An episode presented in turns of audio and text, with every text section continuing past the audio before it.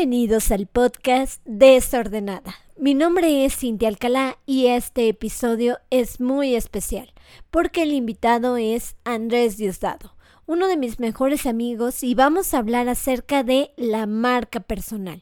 Te invito a acompañar este episodio con unas galletitas de Sweet Bonnie.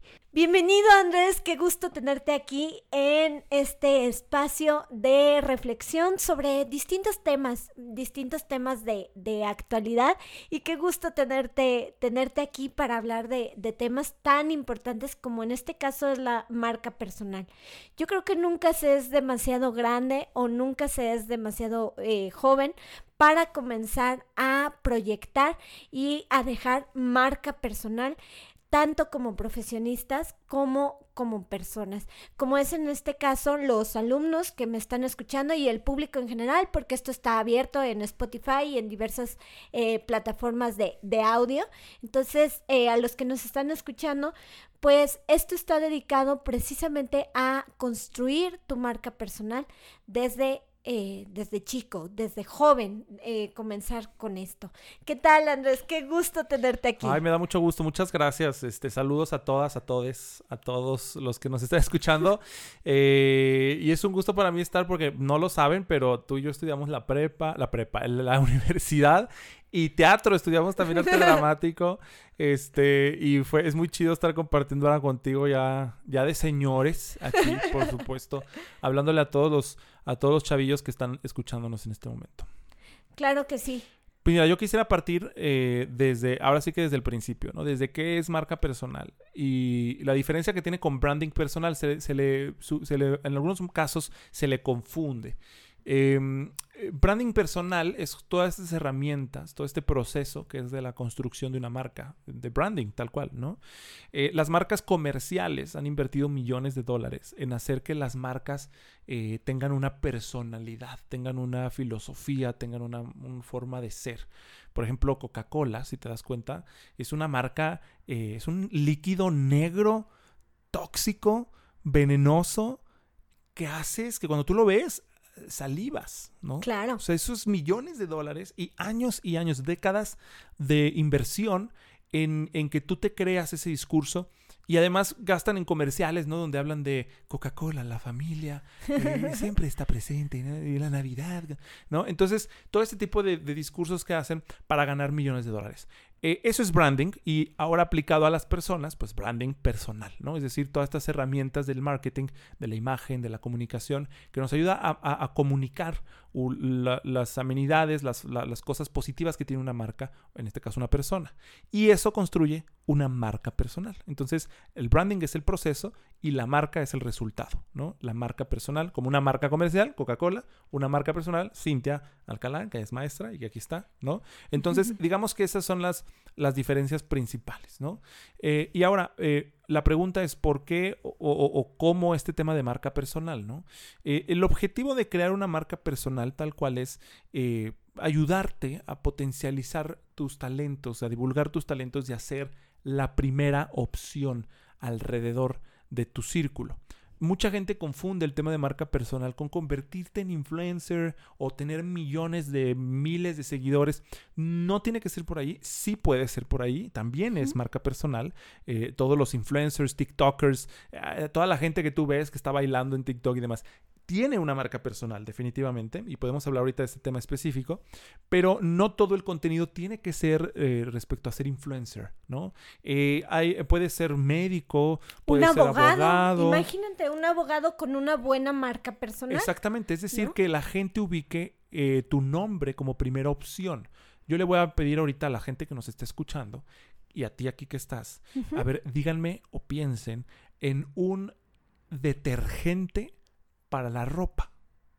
¿Cuál se te ocurrió a ti? Ariel. Ariel. Ariel ha invertido mucho dinero en que en ti esté posicionado. Seguramente hay gente que me está escuchando que dijo más color, que dijo hace, que dijo Ariel. Hay gente que a lo mejor dijo uno de lavatrastes cuando no era de, la de lavar ropa. O hay chavos que ahorita me dijeron, la neta, no tengo ni idea de cuáles marcas haya. Sí, es decir, porque no es el mercado, ¿no? No está mal, es que no es el mercado.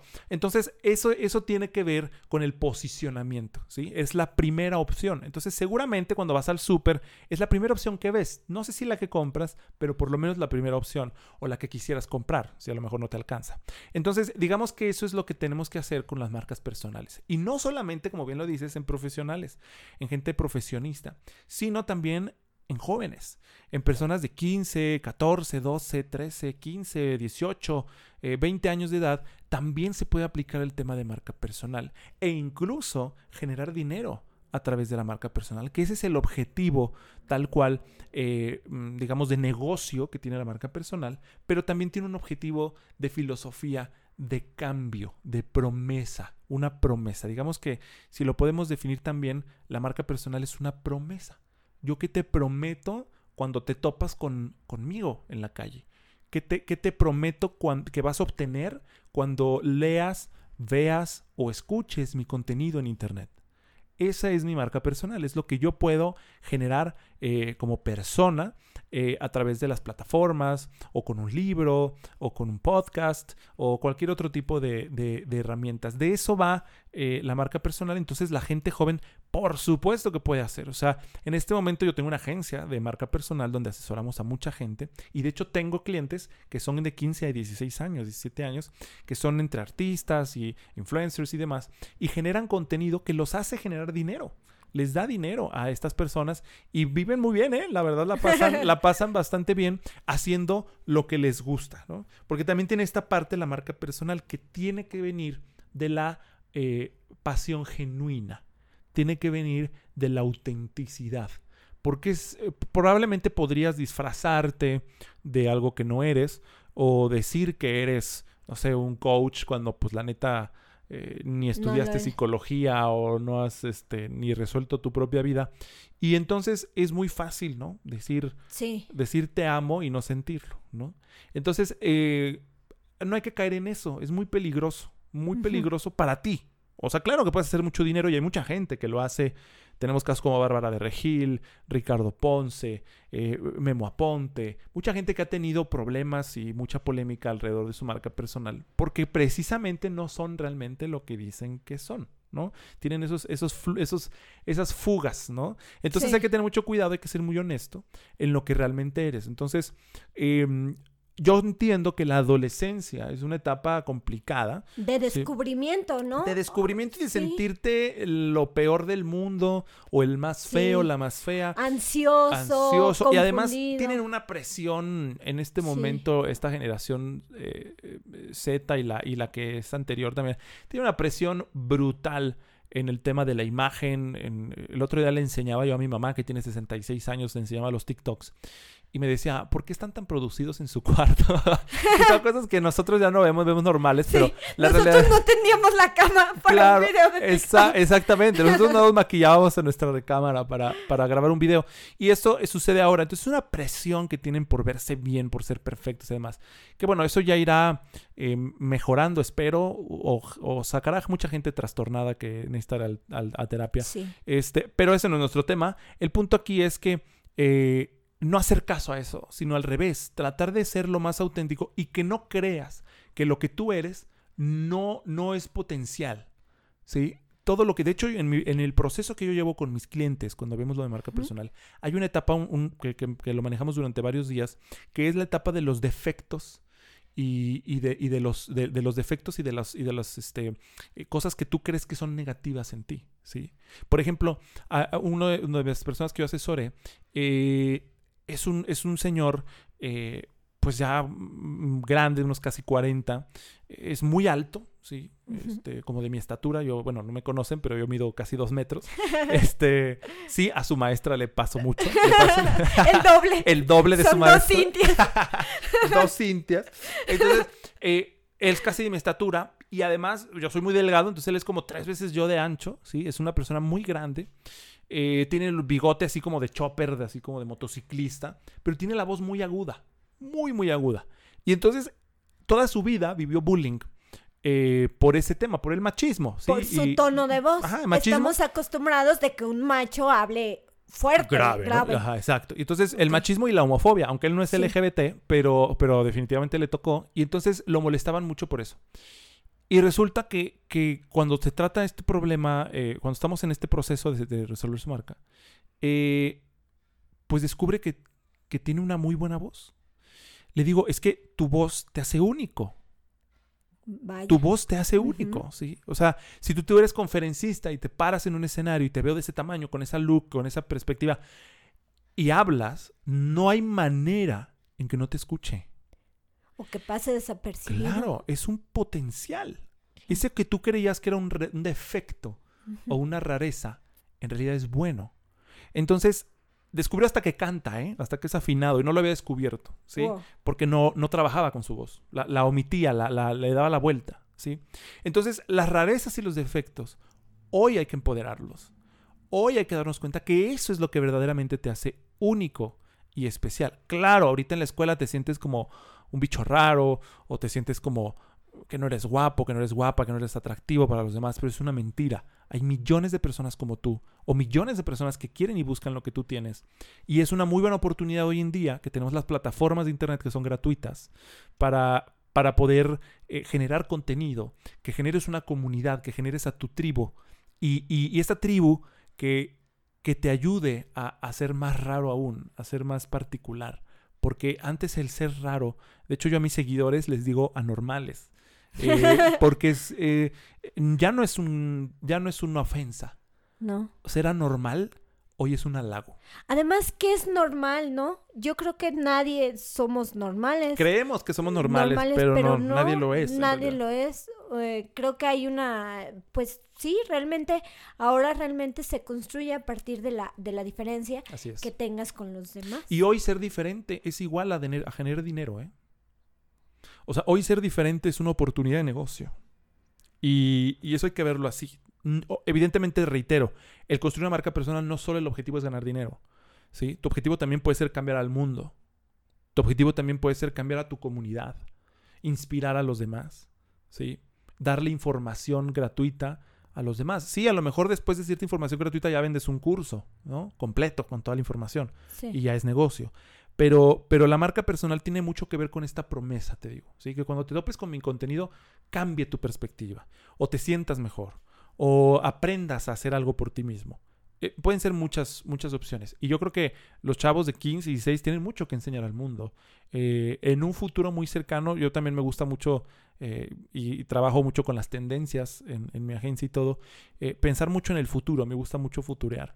Y, y en un futuro muy cercano, estoy seguro que los congresos de los países más avanzados tendrán gente menor de edad.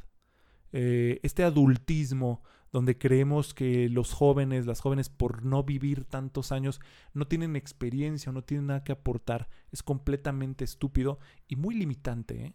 muy limitante. Los niños tienen muchísima eh, conocimiento de la vida, muchísimas reflexiones muy interesantes que si los escuchamos con atención podemos aprenderles mucho. E igual los adolescentes, las personas jóvenes, eh, creo que ahorita podemos eso, retroalimentar mucho, ¿no? Ese tema. Sí, creo que sí hay una nueva tendencia en donde gobiernos, en donde muchas personas no volteaban a ver a los adolescentes y poco a poco están volteando, volteando a verlos, ¿no? Eh, yo siempre digo que era como un público desprotegido, que la mayoría se, se enfocaba un, un poco en el público mayor o en el público infantil, ¿no? Eh, entonces creo que los adolescentes eran un público eh, desprotegido porque muchas veces no sabemos cómo hablarles. A mí me pasó, por ejemplo, que no, no sabía cómo hablarles, ¿no? Y, y simplemente pues lo dejé fluir, eh, dejé, por ejemplo, hablarles con naturalidad. Claro. O sea, porque al igual que un bebé, a un adolescente no le va a gustar que chaborruquie, ¿no? Que quiera parecerme como de su edad, ¿no? Claro, que hagas O sea, TikToks bailando. Que hago TikTok bailando, ¿no? Claro. O sea, porque además, como tú dices, es una cosa de congruencia. Claro. Si Cindy a lo mejor, eh, eh, comúnmente, a lo mejor tiene dos pies izquierdos, ¿por qué va a aparentar Pues, a lo mejor en redes sociales a, a, a lo mejor a- hacer pasos de baile que le salgan mal, ¿no? Claro. Entonces, este, es como un tema de, de congruencia. Pero precisamente todos estos creativos, TikTokers, YouTubers, eh, Ujú. Podcaster o futuros cineastas, este, futuros mercadólogos, comunicólogos o áreas humanísticas, ¿cómo pueden enfocar su área en esta, en este terreno? ¿Cómo la pueden ir, ir, este, pues manejando para poder construir una imagen y que sea congruente tanto en el mundo real como en el mundo digital? Ambos son mundos reales. ¿eh? Eh, tratemos de no pensar que son diferentes. Ok. Y, y eso es un, eso, es- eso podría ser hasta peligroso, ¿sí? Porque a veces que nos animamos a hacer cosas en internet que no haríamos en la vida real. Entonces, es importante saber que todo es el mismo, es el, es la, es, eh, eh, tal vez es, es la misma vida, pero diferente plataforma. ¿no? Ok. Entonces, eh, de entrada yo creo que cualquier persona, eh, dependientemente del área a la que se vaya a dedicar profesionalmente, puede hacer marca personal. Aquí la clave es, eh, pues, ¿qué te gusta? ¿No? O sea, sí tiene un tema de, de, mm, em, ¿cómo decirlo? De autoconocimiento, ¿sí? Eh, entiendo que es complicado a cualquier edad preguntarte quién eres, ¿no? Entonces es como, ay, pues Claro. no, mucha gente contesta, abogado. No, no, no, ¿quién eres? No, ¿qué estudiaste? ¿Quién eres? No, porque tú no eres abogado. Eres quién eres, ¿no? ¿Cuáles son tus, tu misión, tus objetivos en la vida? ¿Qué, qué aspiras? ¿Cuáles son tus sueños? ¿Cuáles son tus metas? ¿Qué quieres cambiar del mundo, no? Entonces, eh, digamos que ese primero sería el, el primer paso, ¿no? O sea, saber quién, quién soy y qué quiero hacer, qué mensaje quiero compartir. ¿Sí? ¿Qué promesa quiero generar? ¿O qué negocio quiero hacer? ¿No? Eh, si te cuesta trabajo un poco el eh, descubrir, dices, es que a lo mejor entre uno y otro estoy, estoy entre estas dos, hazlas, ambas. No importa, empieza. El chiste es que te muevas, ¿sí? Si tienes la duda, no te detengas. Eh, ¿Sí? Eh, hazlo, hazlo, hazlo. No importa. Que se van a reír de mí, no importa. N- nadie se muere de eso, ¿sí? O sea, hazlo, empieza, ¿sí? Y, empieza a generar contenido en las plataformas. O sea, empieza a hacer eh, contenido que te parezca interesante. Claro que es importante buscar referentes, ¿no? También, ese creo que es otro paso, ¿no? Buscar referentes, gente que esté haciendo eh, algo parecido a lo que tú quieres hacer o gente que a ti te inspira, que digas, me gusta lo que hace esta persona. No les copies, eso es importante, no hagas lo mismo, ¿sí? Hay un libro que se llama Arroba como artista, que habla precisamente de eso. El hilo negro no existe, o sea, todos nos copiamos entre todos, eso es una Sí. realidad, pero tratar de copiar, pero con tu propia identidad, con tu propio proyecto, ¿no? No tal cual hacer una calca, porque si no, definitivamente no vas a pegar. Si ya hay alguien que tiene éxito siendo ese alguien, ya no puede haber otro, ¿sí? Entonces, em, esa parte sería también muy importante.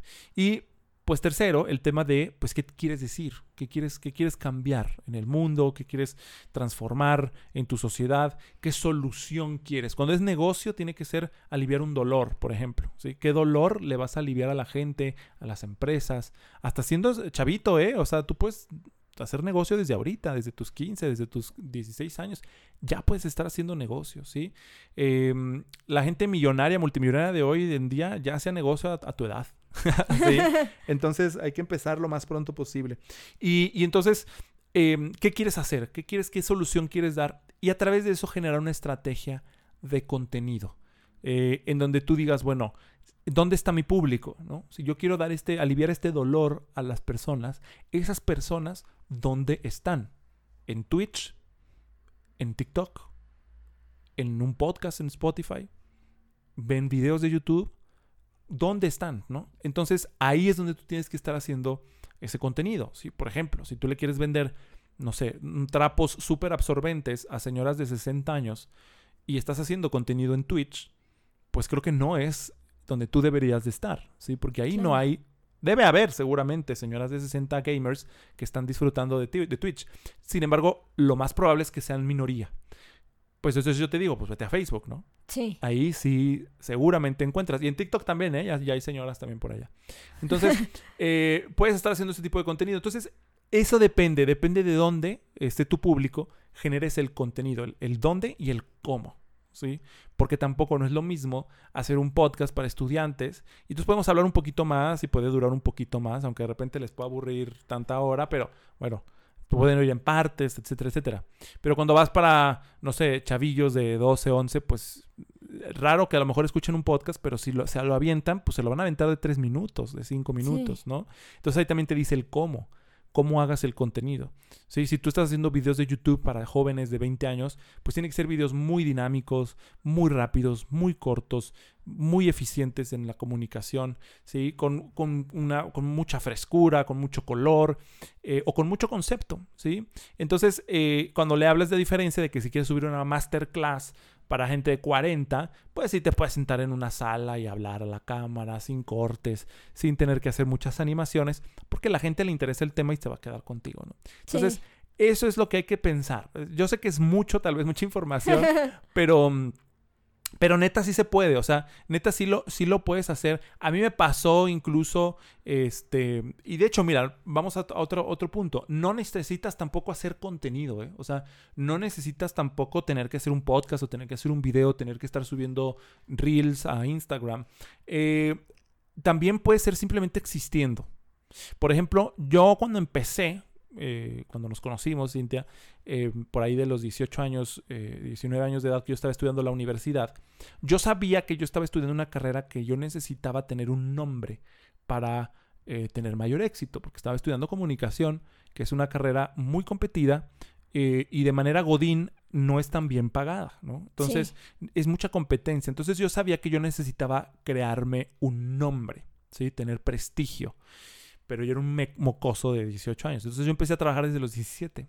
Desde antes de estudiar a la universidad, empecé a trabajar en medios y empecé a meterme. Entonces, desde ahí ya estoy construyendo una marca, ¿sí? Porque ya soy un niño raro de 17 años que está trabajando en compañías de comunicación. O sea, literal, había veces que no me pagaban, ¿tú te acuerdas? O sea, había veces que no me pagaban y que yo entraba y yo decía, yo quiero, yo sé que aquí te hacen falta manos, tú dime qué cable me pongo a cargar y, ¿Qué café traigo? ¿Qué café traigo y a quién? Pero yo escucho y aprendo y con mucha humildad estoy aquí, ¿no?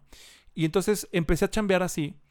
Y cuando empecé a chambear, obviamente, aunque yo era el achichincle, empecé a subir fotos a Facebook, que era una plataforma mm, reciente. Sí. Y empecé a subir mis fotos a Facebook y empecé a subir eh, todo lo que yo hacía. ¿Sí? En producción de, shows de televisión, estaba yo en radio también, entonces estaba yo en todos los medios y en todos lados. Entonces, así me decían, ¿te acuerdas mucho? Que yo estaba en todos los moles, ¿no? Siempre me decían así los maestros. Pero ¿cómo sabían los maestros que yo estaba en todos los moles? Porque lo cacareaba lo publicaba en mis redes sociales.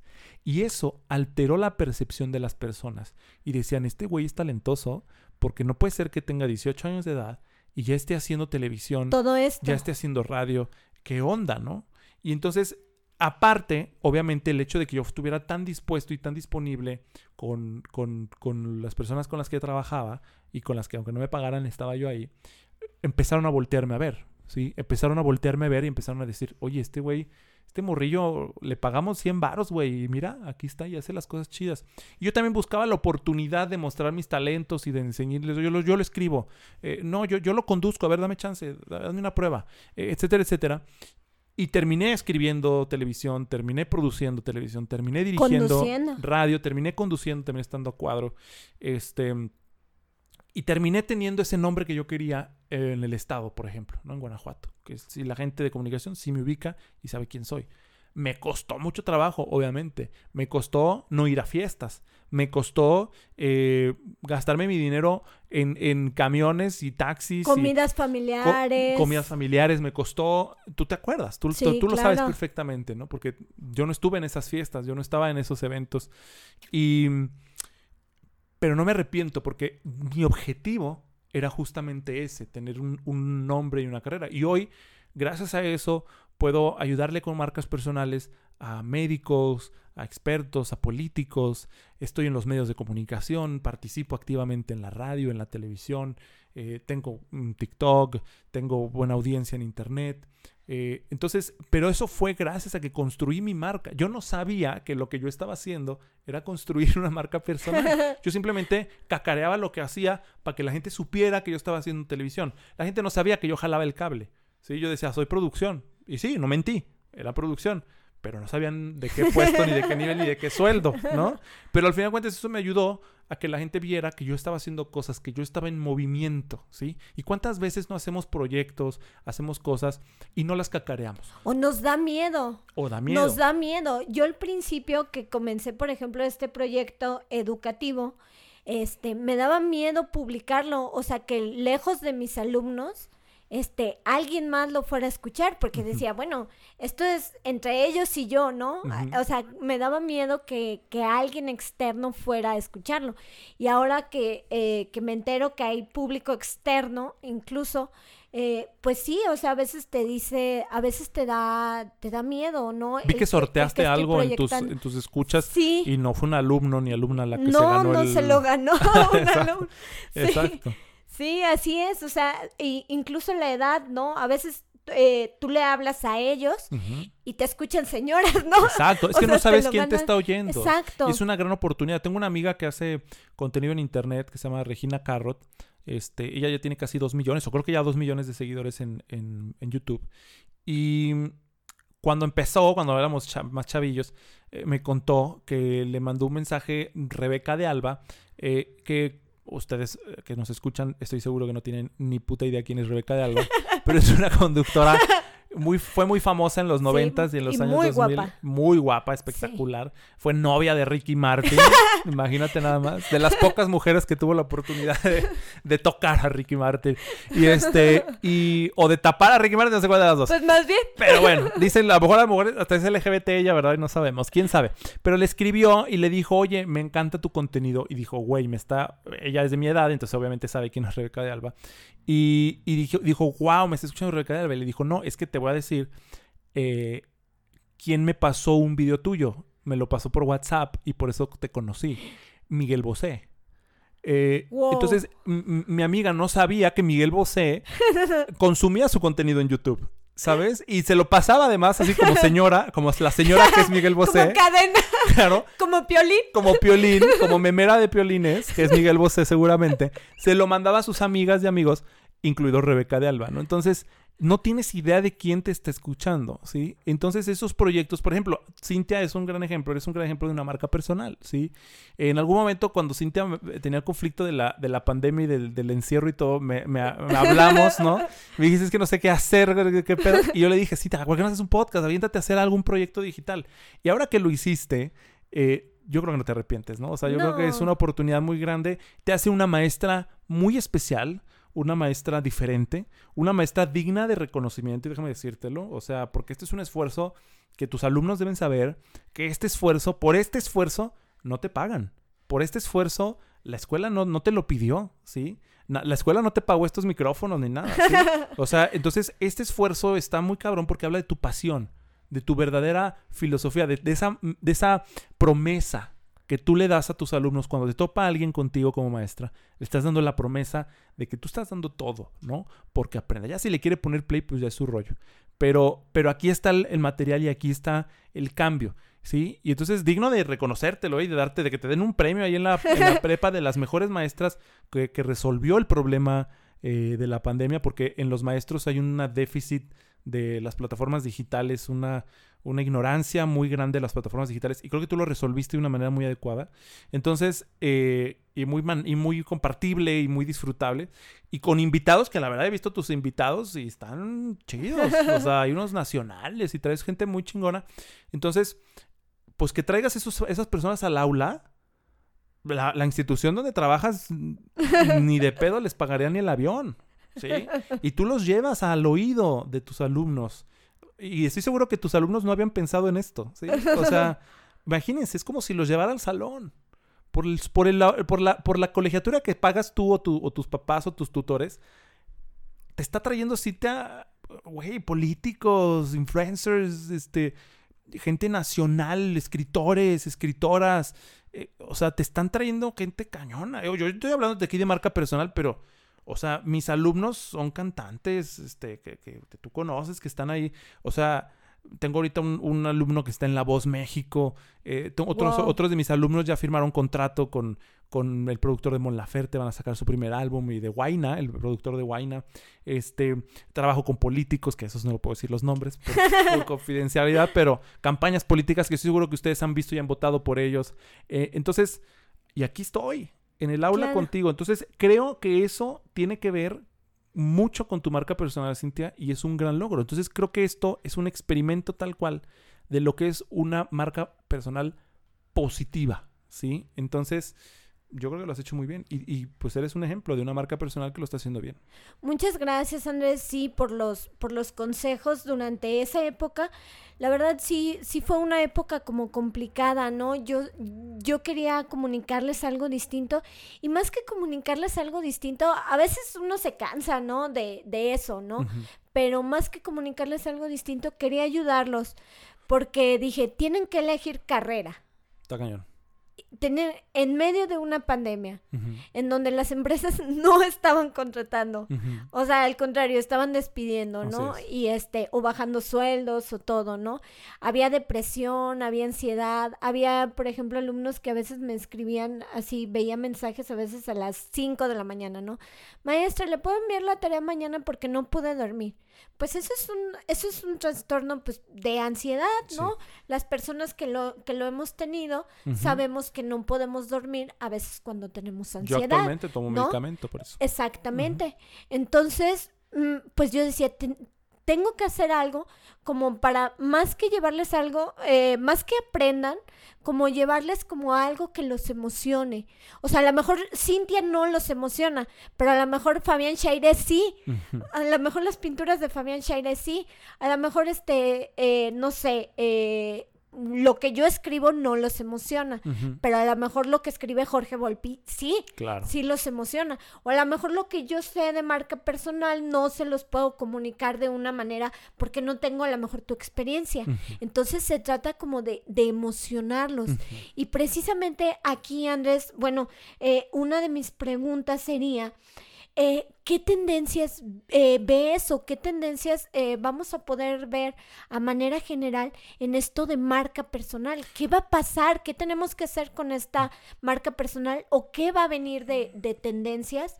Eh, eh, ¿Qué vamos a estar viendo eh, en general en los medios? Viene, vienen cosas muy interesantes. Viene un momento en el que la verdad es que voy a decir algo muy fuerte.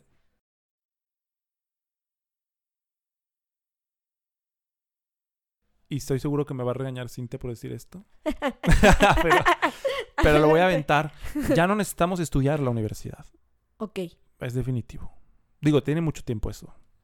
Desde hace más de 15 años, 20 años. Que ya no es necesaria la universidad. Obviamente hay carreras que sí, ¿no? O sea, Un Yo no- médico. yo no me operaría con un médico que lo, lo aprendió En en, Creana. en Creana, ¿no? que lo aprendió en YouTube. Definitivamente no, ¿sí?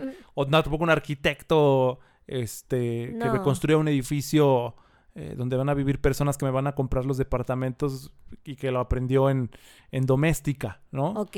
No, definitivamente no. No en todas las reglas aplica como nada en la vida, todo es relativo, pero vienen momentos muy interesantes donde desde ahorita ya puedes estar haciendo lo que más amas. Desde ahorita, ¿sí? La tendencia es esa. Eh, va a venir mucho homeschool. Viene una tendencia muy fuerte de, de, much- de mucho autodidacta. ¿sí? Porque si creen ustedes que el hecho de que desaparezcan las universidades los va a, a quitar de, no es- de estudiar, están equivocados. o sea, es peor. eso nunca Tienes va a que acabar. estudiar más. más, porque tienes que estar al tiro de quién es el Acá fregón. los maestros se los damos todo Ya. facilito. En programa, ¿no? Aquí tú tienes que hacerte el tuyo, ¿no? Sí. Eh, y insisto, no en todas las áreas aplica, ¿no? En las humanísticas yo creo que en bastantes sí va a aplicar. Y, y la tendencia es generar contenido en Internet. Esa es, eh, sigue siendo y seguirá siendo el tema. La, las marcas personales ya no es un tema de futuro, es un tema de presente. Es lo que está sucediendo en este momento. Yo te invito a que pienses en los influencers que más conozcas o que más sigas en este momento. Los sigues porque tienen un muy buen manejo de su marca personal. Sí. Y ojo, buen manejo no significa siempre que sean políticamente correctos. Sí, pueden ser polémicos, pueden ser incorrectos, pero a lo mejor ese es su punto y a lo mejor eso es lo que ellos quieren lograr, ¿sí? Entonces, em, aunque solamente bailen o aunque digan chistes, eh, cobran por eso. Y eso comunica, ¿no? Y eso comunica. Por ejemplo, uno de los podcasts más escuchados en México, el más escuchado, eh, creo que ya, ya pasó a Marta de Baile, es La Cotorriza. Sí, ¿no? es el más escuchado. Eso también te habla de, de qué estamos escuchando. Y está bien. Claro. O sea, está bien. Claro. Es un talento hacer reír a los demás. Yo lo necesitaba. Por ejemplo, había veces que, que lo sintonizaba porque quería como salirme un poco y reírme un poco. Sí, hasta yo lo sintonizaba, aunque me parece un show muy heterosexual, pero, Muy, sí, muy claro. heterosexual. Sí, Pero, pero sí, lo, yo todo el año pasado lo escuché, ¿eh? sí. Escuché ese y escuché muchos otros de comediantes, de, de peros porque también necesitaba reír, ¿no? También porque fue una crisis muy fuerte para todos. Y, y la verdad es que sí, sí, eso es lo que viene. O sea, generar contenido en Internet es el nuevo local, ¿no? Tengo un local. ¿Te acuerdas que así decían Sí. antes los papás? Localito. Ay, tengo un local. Abrí un- Oye, tu Un negocio. Ah, pues ahí tengo en el local, ¿no? Entonces ahora es internet. Ese es tu nuevo escaparate. Esa es tu nueva ventanilla eh, para el mundo, para hacer negocios, para que te contraten. Si vas a hacer godines, que no está mal, eh, cada quien elige el estilo de vida que quiera. Sí, Si vas a hacer godines, también eh, la marca personal sirve para que tengas mejores puestos.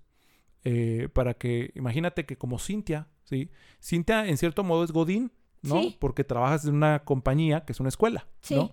Entonces, el hecho de que tengas un podcast, que hagas este tipo de esfuerzos, claro que los directivos voltean y te ven y dicen, ¿qué onda con esta morra? ¿No? Está cañona.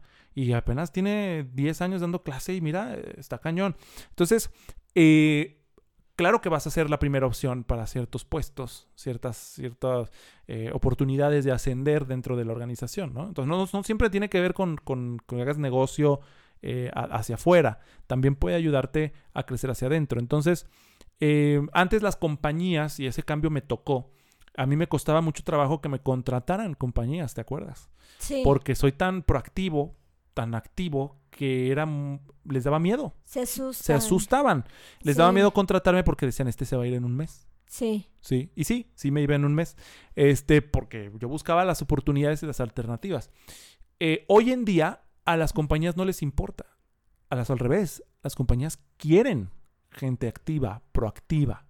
¿Sí? Obviamente hay compañías que viven en la Edad Media y siguen teniendo miedo. Me acuerdo que una vez una compañía en la que trabajaba, que fíjate, era de software, era de programación, de aplicaciones. Se supone que era muy moderna y muy tecnológica. Eh, me cachó en mi hora de comida eh, el director haciendo una entrevista por teléfono. Me estaban entrevistando en, en Radio Fórmula sobre temas de lo que yo hacía en la compañía. ¿sí? No hablé de la compañía, evidentemente. Hablaba de las tendencias y de todo el tema de contenidos. Y le molestó. Y dijo que por qué estaba yo haciendo eso. O sea, no me lo mandó, me lo mandó decir, ¿no? Y dije yo, qué tonto. O sea, en tu staff tienes gente que está siendo relevante en los medios de comunicación. Es por algo, ¿sí?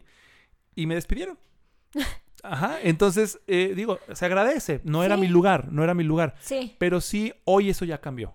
Hoy al revés, te preguntan, oye, ¿tienes algún proyecto? Hasta les gustan las empresas que emprendas. Hasta las propias compañías te ayudan a emprender, aunque te vayas a ir. sí, te pagan la maestría. pagan la maestría, Te, te- te pagan eh, a lo mejor, este, no sé, Te el apoyan- equipo. Exacto, te apoyan con tu proyecto y les interesa que si lo tienes medio tiempo y medio tiempo, está bien. No importa. Y si te vas, no importa, pero, pero hiciste crecer también a la compañía con tu talento, ¿no? Entonces, eso va a ser mucho, la moneda de cambio va a ser el talento, eh, pero sí viene mucho el que nosotros mismos, nosotras mismas, eh, encontremos las oportunidades, ¿sí? Porque obviamente, porque obviamente eh, estamos en crisis económica, ¿sí? Las oportunidades de trabajo son menores, pero surgen otras, ¿sí?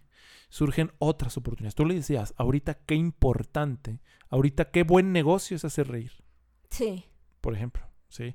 La marca de maquillaje MAC, eh, que seguramente muchos y, y muchas de ustedes consumen, eh, surgió de una crisis. Era una marca que era exclusiva de profesionales, era la marca, digamos, como de las más económicas para profesionales. ¿sí? Eran lo, lo- lo que un, un make-up artist que comenzaba en el negocio podía comprar, su kit de Mac, ¿no? Y de repente, en la crisis económica del 2009 en Estados Unidos, que, que fue terrible, eh, fíjate que en las crisis económicas, por lo menos en Estados Unidos y en México también pasa, la gente lo que más consume es moda y belleza. Porque la gente está tan deprimida y tan triste que lo que necesitan es por lo menos verse chidas en el espejo. Sentirse bien. Sentirse bien. Y Mac aprovechó ese hueco. En lugar de pensar que por la crisis iba a tronar o no iba a vender, empezó a dirigir la comunicación hablando de la autoestima y el tema de empoderamiento a través del maquillaje. Y hoy, pues es una de las compañías, si no es que la compañía más grande de maquillaje en el mundo. Fue gracias a una crisis. Entonces, digamos que tienes la oportunidad hoy también de eso. Y a futuro eso es lo que va a pasar, ¿no? Mucho autoempleo, mucho emprendimiento, ¿sí? Y la oportunidad de trabajar en todo el mundo. También eso viene, de manera remota. Tengo un amigo, eh, gran amigo, que es eh, animador eh, digital, no animador de porristas, sino animador de, de digital. Trabaja en Sony Pictures en Canadá y este hace acaba de terminar la película de Transilvania Ah. este 4 me parece que ya es Eh, ha hecho muchas pelis la de Spider-Man la última de, de- que fue animada como, como cómic y demás bueno trabaja en muchas pelis y mm, él por ejemplo de entrada consiguió el cha- la chamba buscándola en internet literal. No no no no no tenía un primo en, en Hollywood ni nada. Es un güey de Guerrero. Es un amigo que es de, de Iguala Guerrero. Y, y, pues de ahí mandó el currículum y terminó en, en- en Canadá, ¿no? Este, trabajando para Hollywood. Y dentro de Hollywood, por ejemplo, con tema de la pandemia, obviamente pues se fueron todos a la casa, ¿no? A trabajar. Pero los servidores están en Washington, eh, D.C., están los servidores y su computadora él- de él está en Canadá, ¿no? Entonces su computadora está vacía, literal, trabaja todo vía online, ¿sí? Pero ya hicieron películas en, en home office, ¿sí? Y entonces a la hora que él dejó un topper en la oficina y le pregunta a su jefe, oye, ¿cuándo vamos a volver o qué pedo? Porque dejé un topper y le dice, ya no es que nunca vamos a volver. Y él dice, o sea, yo sé que después de la pandemia, pues, o sea, falta mucho, pero no, ya no estamos rentando los edificios y ya no los vamos a rentar. Entonces ahorita justamente están en- haciendo un modelo eh, de negocio, de, perdón, de trabajo nuevo en Sony, donde ya van a poder, porque ahorita no se pueden salir de la ciudad donde están por el tema de eh, cómo cuidan la información Sí. de, las, de los spoilers y de las películas y todo esto, porque son millones de dólares. Pero están en el plan para que ahora sí puedan vivir donde quieran vivir los animadores. ¿Sí? Por ejemplo, la última película de Pixar se hizo igual. Los actores grabaron las, las voces en el closet. En, en su casa. ¿sí? Y también se hizo vía home office la mayoría de la película. Entonces, a partir de ahora, mi amigo dice que el invierno en, en- en- Montreal es brutal y que se va a venir acá a Guerrero en invierno. Entonces él puede estar en la playa trabajando para Hollywood. Imagínate. Sí, entonces eso Desde va Cancún. desde Cancún, exactamente. Y es lo mismo que tú estás haciendo, Cintia. Les estás trayendo al aula a personas que a lo mejor ni siquiera viven en León, que ni siquiera tendrían la oportunidad por el horario, por muchas cosas, de ir al aula y tú las estás trayendo. Entonces es lo mismo que va a pasar con los talentos. Ahora, si tú quieres trabajar para, para una compañía en Noruega, lo puedes hacer sin necesidad de ir a Noruega, ¿sí? Es más, sin necesidad de hablar noruego, ¿sí? Claro. Entonces, eh, incluso si hablas portugués, puedes trabajar en Noruega, porque en Noruega hay una compañía de, Portu- de Portugal o brasileña que ocupa un, trans- un translate, un, un traductor, no sé, o sea, puede haber una oportunidad muy grande. Entonces, yo es lo que los invito a, a pensar en futuro, pero desde el presente, ¿no? A estar en presente y ver sus oportunidades que ahorita tienen ustedes. Sí, sí se necesita estudiar un chingo, sí, depende de la carrera que quieras y todo y de los talentos que ya traigas tú en tu chip, porque mucha gente que ya tiene el talento, como me parece que ya estudió en Harvard y lo trae eh, instalado.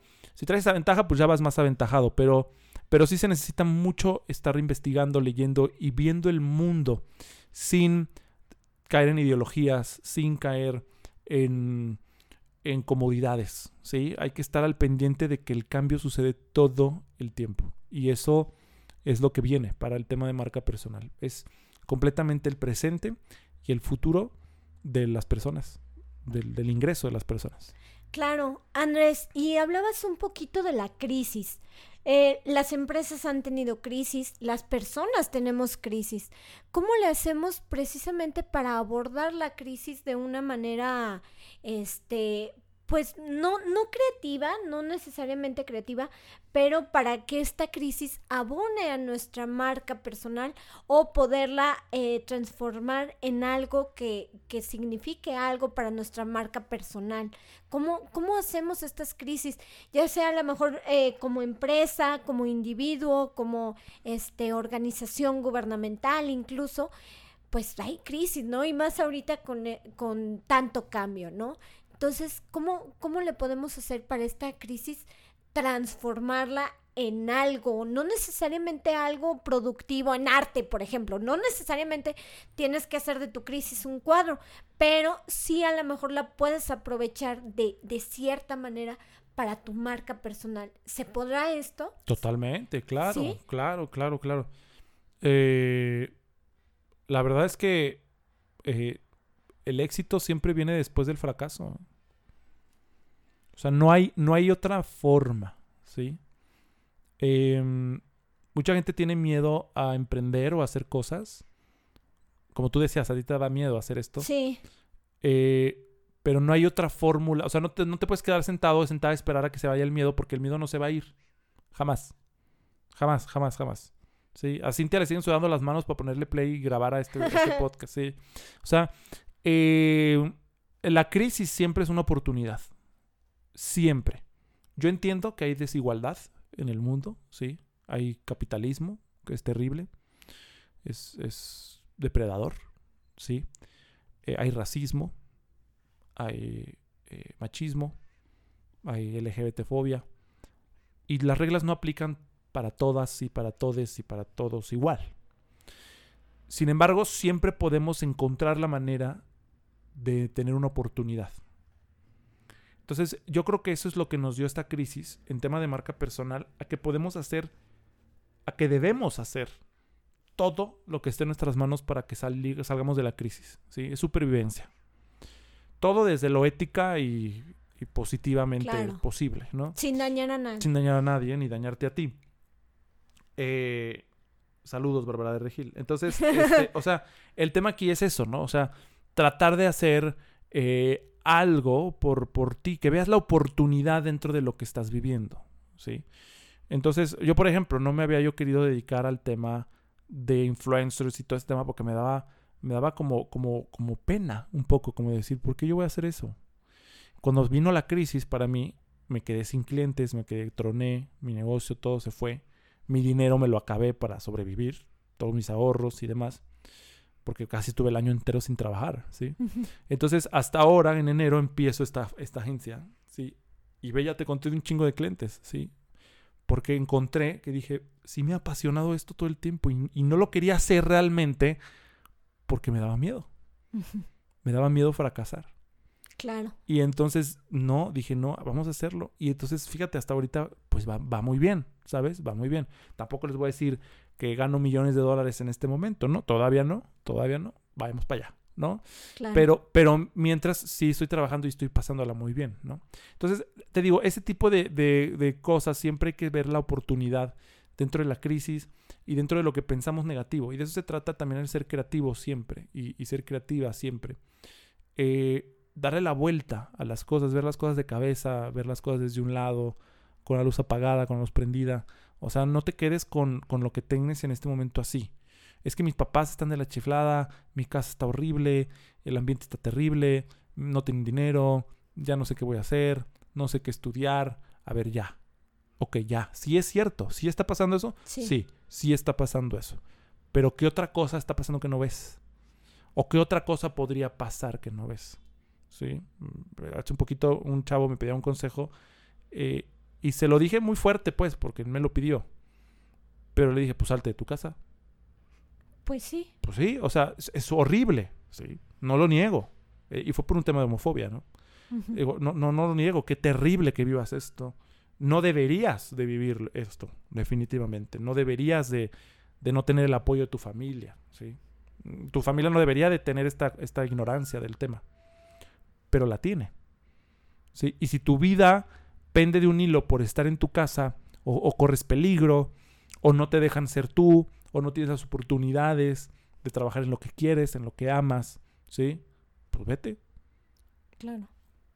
¿Sí? O sea, sí es que escuchar, ¿no? Por ejemplo, a mí yo quería estudiar teatro, ¿no? Y mi mamá me decía, no, no estudies teatro, te vas a morir de hambre, bla, bla, bla, bla", ¿no? Y la escuché, la escuché, me abrí. Dije, tiene es, es una mentira, sí puedo vivir Sí. de estudiar teatro, Hay por supuesto. gente que lo. Hay gente que lo hace y si ellos lo hacen, yo también puedo. Sí. ¿Sí? Pero, porque aparte sabía yo que tenía el talento, porque es otra cosa, ¿verdad? También, Sí. ¿quieres ser cantante y cantas bien culero? Pues no. O sea, sí hay que ser muy honestos, muy humildes, ¿sí? La neta, me salía bien la actuada y dije, yo creo que de esto sí la puedo hacer. Pero a la hora que escuché a mi mamá, sí dije, bueno, si te dicen que eres un pendejo, antes de contestar chifla a tu madre, pregúntatelo a ver si es cierto, si tienen razón. ¿Sí? Eso es lo que le digo a los que yo asesoro con el hate en internet. O sea, el hate sirve además de que el algoritmo te ayuda a ser más relevante porque tienes más comentarios. Pero de repente sí escúchalo, porque a lo mejor sí tienen razón, aunque eres un pendejo, ¿no? Entonces, si tus papás te están dice y dice, a lo mejor tienen razón, entonces hay que escuchar, ¿no? Yo escuché a mi mamá en ese caso y dije, bueno, aquí hay un tema que ni siquiera ella me lo dijo, pero ella me abrió el panorama y dije, si yo soy actor, solo voy a ser actor. Y yo quiero hacer más cosas en la vida, ¿sí? Quiero escribir, quiero producir, quiero, ¿sabes? Entonces dije, no, comunicación. ¿Sí? Gracias a esa inquietud que generó mi mamá, me di cuenta que tenía un poquito de razón, ¿no? ¿Sí? Entonces, pues hoy soy lo que soy gracias a ese tipo de decisiones. Entonces, eso es buscar la oportunidad dentro de la crisis, ¿no? Si te están chingando tus papás, a ver, piensa por qué, qué está pasando, cuál es la oportunidad en esto, tienen o no razón, ¿sí? Si me late que es por ahí, no, yo soy esto, tengo que irme de mi casa, tengo que trabajar desde ahorita, ¿sí? Tenemos un, un compañero, Jaciel, eh, por ejemplo, que él se mantuvo desde los 13 años de edad, ¿no? Claro. Es posible. Obviamente no es algo que todos quisiéramos que pasara. Pero este es el mundo en el que vivimos, ¿sí? Y, y pues hay, hay maneras, hay maneras de hacerlo. Y, y si lo tienes más fácil que todos estos ejemplos que acabo de decir, pues eh, ya te tardaste. Así es. Andrés, y eh, estando construyendo, por ejemplo, la, la imagen personal, a veces cometemos errores, ¿no? A veces este, eh, comunicamos algo, algo que no queremos, o, o, o, por ejemplo, se llega, se llega a este punto, ¿no? Al hate, eh, que a lo mejor no a todos les va a gustar lo que, lo que proyectamos como, como marca. ¿Qué, qué nos recomiendas hacer ante este hate, ¿no? Ante, ante este, ante estas imposiciones que a veces las traemos o se dan, ¿no? Por hacer las cosas. Por nosotros mismos nos, Por noso- o nos nosotros mismos. autocensuramos. Sí. ¿No? Sí, exactamente. Mira, Sí. de entrada creo que los imagólogos tienen mucho de la culpa. El tema de la imagen, ¿no? De- ok. de si estás gordito no uses puntos ni rayas. Sí. de los calcetines no van con guaraches. No, eso, eso es una mentira. Ok. ¿Sí? Todas personas y todo concepto que te quiera em, producir en serie o que te quiera volver dentro de una caja está mal. Sí. ¿sí? Si tu marca es andar en guarache con calcetín, te aseguro que sí vas a ser único, ¿eh? Y te aseguro que te van a acordar, se van a recordar, te van a recordar, ¿no? Si esa es tu marca, adelante, ¿no? Entonces, en ese sentido, eh, cuando eh, tenemos, tenemos miedo de, de decir cosas o... eh, si, si es parte de ti, si es parte de lo que tú quieres cambiar y de lo que tú quieres decir, hazlo. Pero reitero, con mucho cuidado. Por ejemplo. Em, si yo, em, por ejemplo, ahorita estoy justamente asesorando a un chavo que es este eh, coach fitness Ok. y tiene esta onda muy interesante de hacer ejercicio desde el amor propio, ¿sí? Eh, pero muy éticamente responsable y muy científicamente basado, donde dice, bueno, es que hay que hacer ejercicio porque te amas, no porque te odies. ¿sí? Eh, si quieres adelgazar es porque quieres mejorar tu salud, no porque estás harto de no ligar, Sí. ¿sí? Porque eso es, eso es un problema, que primero tienes que ir a terapia y después al gym, ¿no? Entonces, eh, Sí. A lo mejor de lo, esto mismo que te estoy diciendo, tú defiende tu postura, lo podría estar pensando Bárbara de Regil que hace cosas tan tóxicas y tan peligrosas. Sí. ¿sí? Entonces, ella va a decir, es que yo soy firme a mi, a mi ideología y a lo que yo creo. No, por eso hay que escuchar. Sí. Por eso es una responsabilidad que no podemos parar de estudiar, no podemos parar de actualizarnos, ¿sí? De estar haciendo cosas. Sí, reitero y te reitero. Defiende lo que tú quieres hacer, lo que tú quieres lograr. Pero sí debes de estar muy consciente del, del- globo completo. ¿Sí? De, de- realmente no estoy siendo un imbécil, realmente no estoy discriminando a alguien, realmente no estoy siendo homofóbico, realmente no estoy siendo machista, eh, no, estoy, no estoy excluyendo a alguien de mi contenido. O sea, ¿qué estoy haciendo? Y hacerlo desde esa manera muy, muy responsable. Y lo otro es que el hate te ayuda mucho a eso. ¿sí? El, el- yo creo que cualquier persona que quiera cuidarse de que no lo tiren hate, no está lista para hacer contenido en Internet. El hate es algo bueno. Siempre es algo bueno, ¿eh? Siempre. Siempre, siempre, siempre. ¿Por qué? Porque habla de que no eres tibia. Si tú eres una persona que le quiere caer bien a todo el mundo, al final de cuentas nadie se va a acordar de ti. En tema de Internet, si tú realmente tienes una postura innovadora, diferente, va a haber alguien a quien le va a incomodar. Si tú estás haciendo contenido en Internet y no tienes odio, cuidado, lo estás haciendo mal Sí. definitivamente lo estás haciendo mal.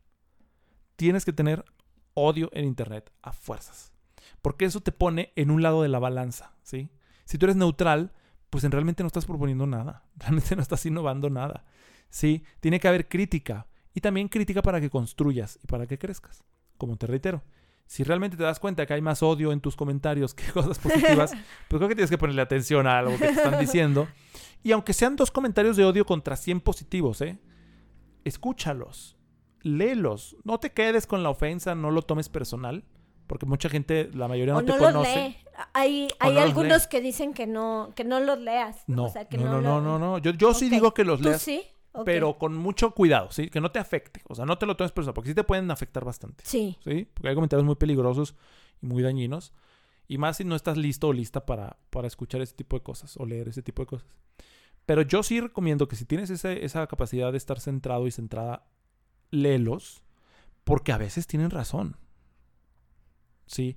¿Tú crees que si, si personajes como estos influencers que luego la, la andan cajeteando hubieran leído con humildad los comentarios negativos, no estarían en la crisis que están ahorita? Sí. Todos. No habría ninguno de ellos en una crisis si hubieran puesto atención a los comentarios que consideraban ellos negativos.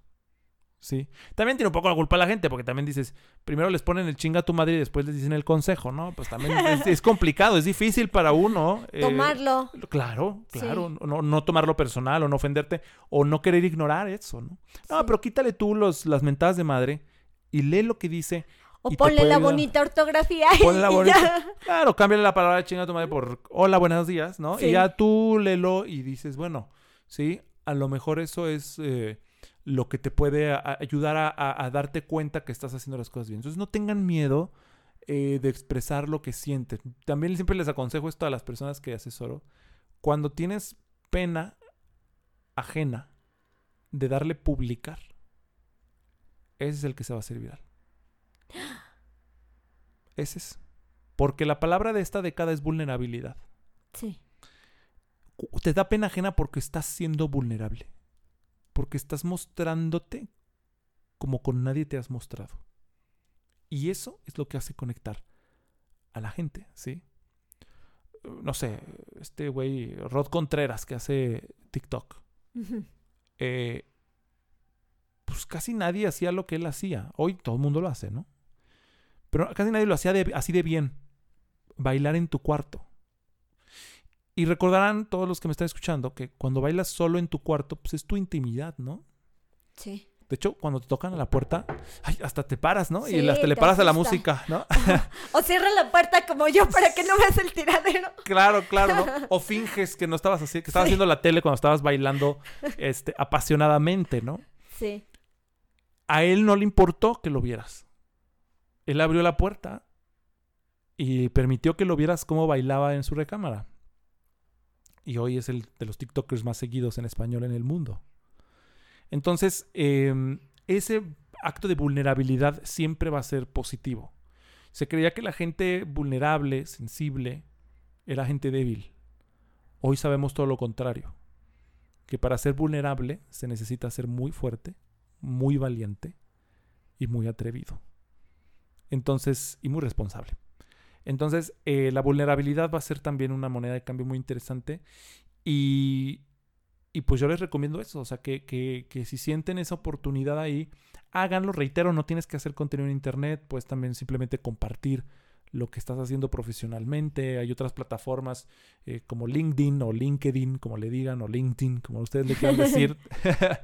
este, son redes profesionales también, donde pues exclusivamente puedes hablarle a un CEO y pedirle chamba. ¿Sí? Mandarle un inbox a un gerente de marketing, a un eh, ingeniero eh, de una empresa en la que tú quieras soñar y siempre has soñado trabajar o, ser becario de alguien, lo puedes hacer ahí a través de esas plataformas, ¿no? Eh, pero yo sí recomiendo que se muevan, están en la era de movernos, donde todo se puede mover y no vean lejano nada. todas las personas que se han hecho millonarias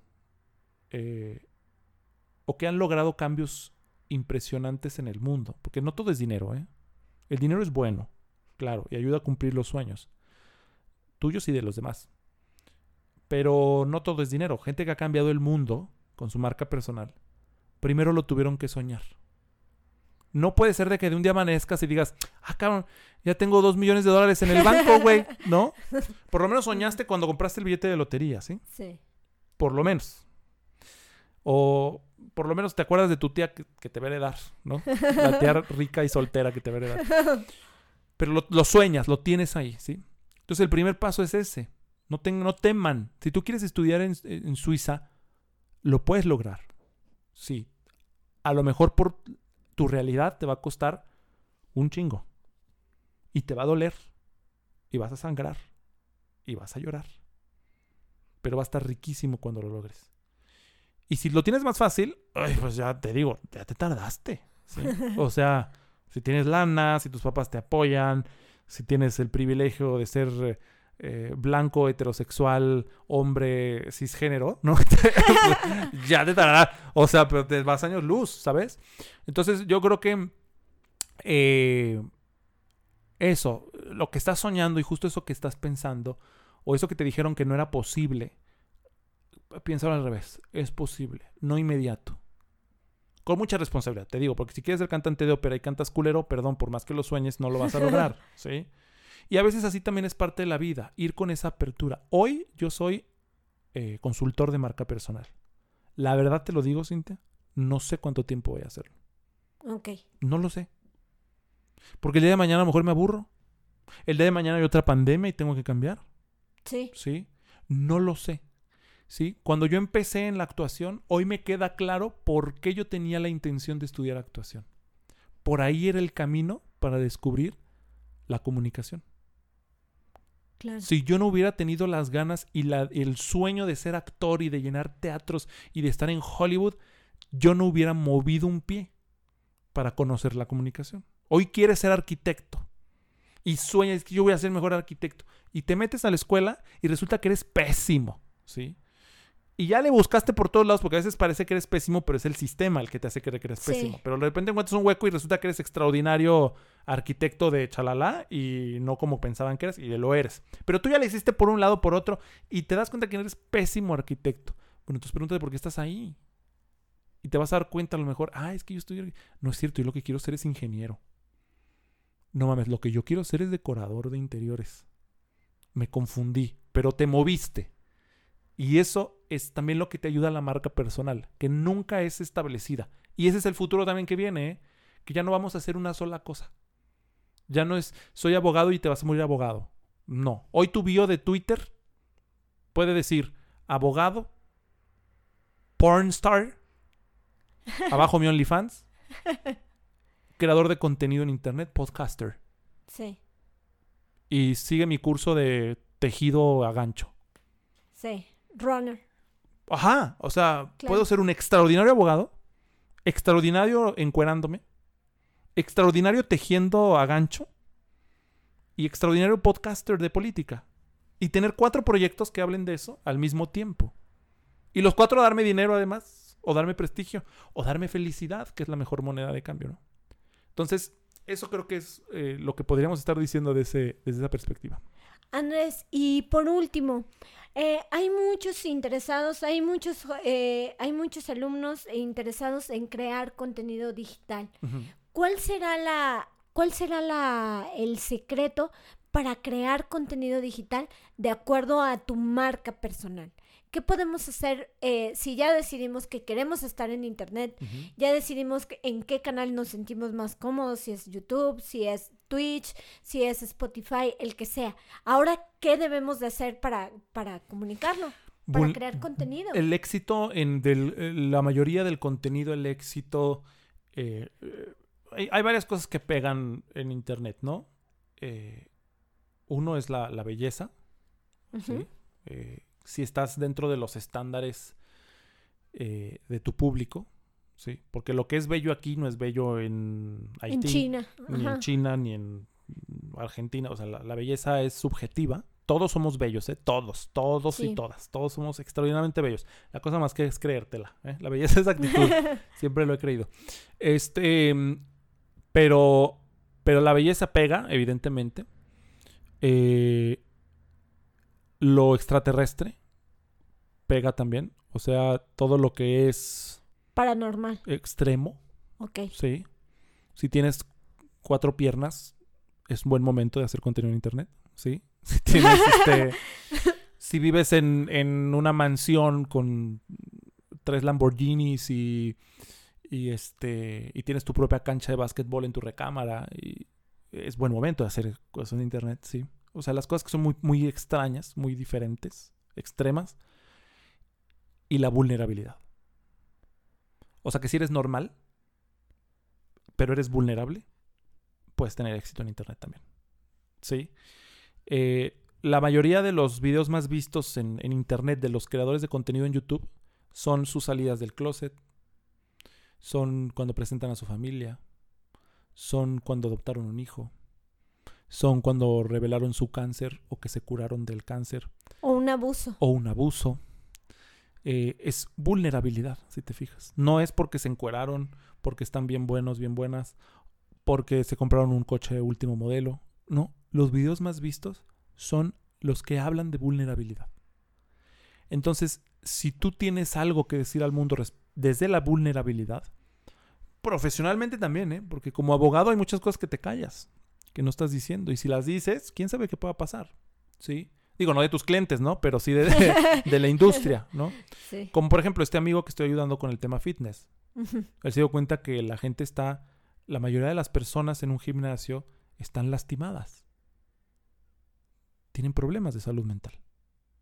Y por eso hacen ejercicio, no por saludables. Entonces él, él va a decir una verdad del, de la industria, ¿sí? No, no, no, antes de venir a un gym, atiende tú primero. O a la par. O a la par, ¿no? Entonces, eso, ese, ese tema de ser vulnerable es súper importante. Eh, y si tienes algo extremo, como te digo, ¿no? Algo muy, muy cañón, pues también pega. Yo creo que esa sería la, la clave de- del contenido. Pero principalmente ser tú lo más natural posible. Súbete con el gallito recién despertado. eh, Maquillaje, ma- sin sin maquillaje. Como tú eres, eh, de acuerdo a lo que tu imagen y tu marca quiera, quiera mostrar, ¿sí? Si te- tú haces ejercicio, pues, ah, es al sudado, no importa, pues, ese eres. Todos, ahorita Cintia, que yo llegue a su casa, les voy a aquí spoilear, les voy a, les voy a aquí. Me empezó, empezó a cerrar las puertas así. Ay, que tengo un, tira- tengo un tiradero, tengo un tiradero. Y sí, sí tenía un tiradero. en su cama tenía un desmadre.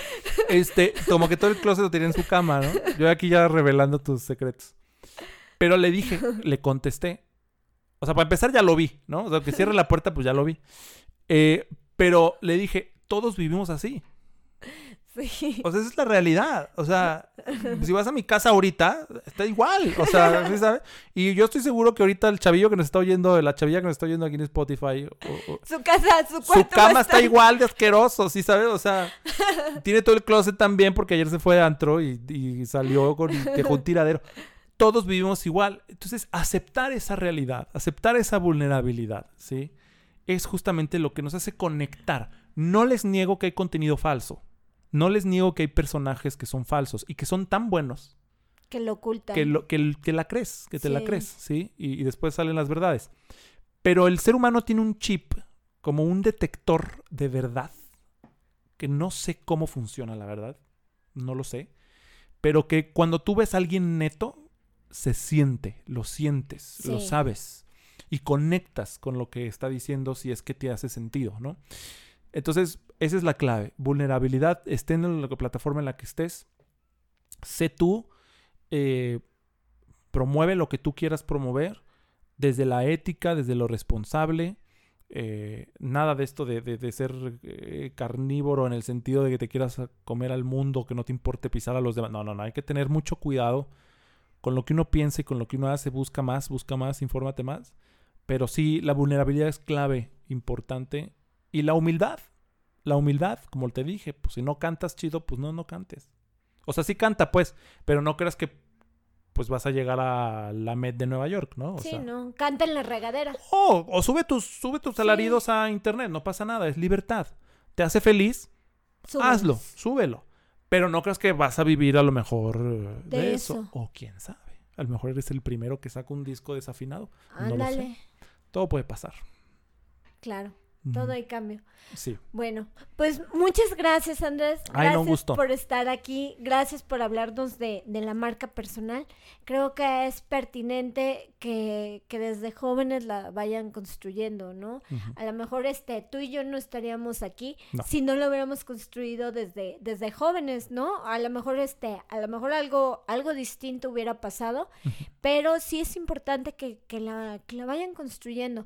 A sí tienen que estar preocupados que por el COVID, que por este el tema económico, sí, por todo eso, pero también no descuidar nuestra eh, nuestra marca personal porque no sabemos, a lo mejor en un futuro es la que nos va a dar el, el, el dinero O en un presente. o en ¿eh? un presente. En un presente, Sí, un el día de muy mañana, inmediato. sí, las empresas están cerrando, las escuelas son digitales, todo está... eh, Es que sorprendente en el sentido de que si tú sabes dibujar, Hazlo. ahorita sube una historia diciendo que haces un retrato a alguien por no sé cuánto dinero. Sí, Y te vas a sorprender que a lo mejor ahorita en media hora ya te contestó alguien que lo quiere, ¿no? O sea, no sabes y, y eso es oportuno. O sea, es oportuno hacerlo ya. Y, y igual si tiene alguna duda, pues en mis redes sociales con mucho gusto los puedo, los puedo apoyar. claro que sí. ¿Dónde te podemos encontrar, Andrés? En todas las plataformas, literal. Excelente. En todas las plataformas. Menos en Twitch. Ahí sí no le entro porque no soy gamer. Bueno, ya no. Sí fui, pero ya no. Pero- Este, maldita adultez. Este, no, pero la verdad es que no, bendita adultez. La ha pasado muy Sí. bien ahora en mi nueva versión de adulto. Pero estoy en todos lados. Este, me encuentras como Andrés Diosdado en Twitter, en Facebook y en Instagram. Y el Diosdado, así porque así me decían en la universidad, en TikTok. Ahí también estoy. Y tengo un podcast también eh, que se llama Aquí no se juzga, donde hablamos de temas justamente que son peligrosos, polémicos, eh, sobre tanto la vida adulta como la juventud en estos momentos. Y eh, voy a estrenar un nuevo, un nuevo podcast. Te doy la, la primicia de que voy a estrenar un nuevo podcast eh, que se va a llamar justamente Anormales y habla sobre marca personal y lo voy a estrenar yo creo que ya en un par de semanas. Y este y pues aprovechen chicos chicas chiques aprovechen.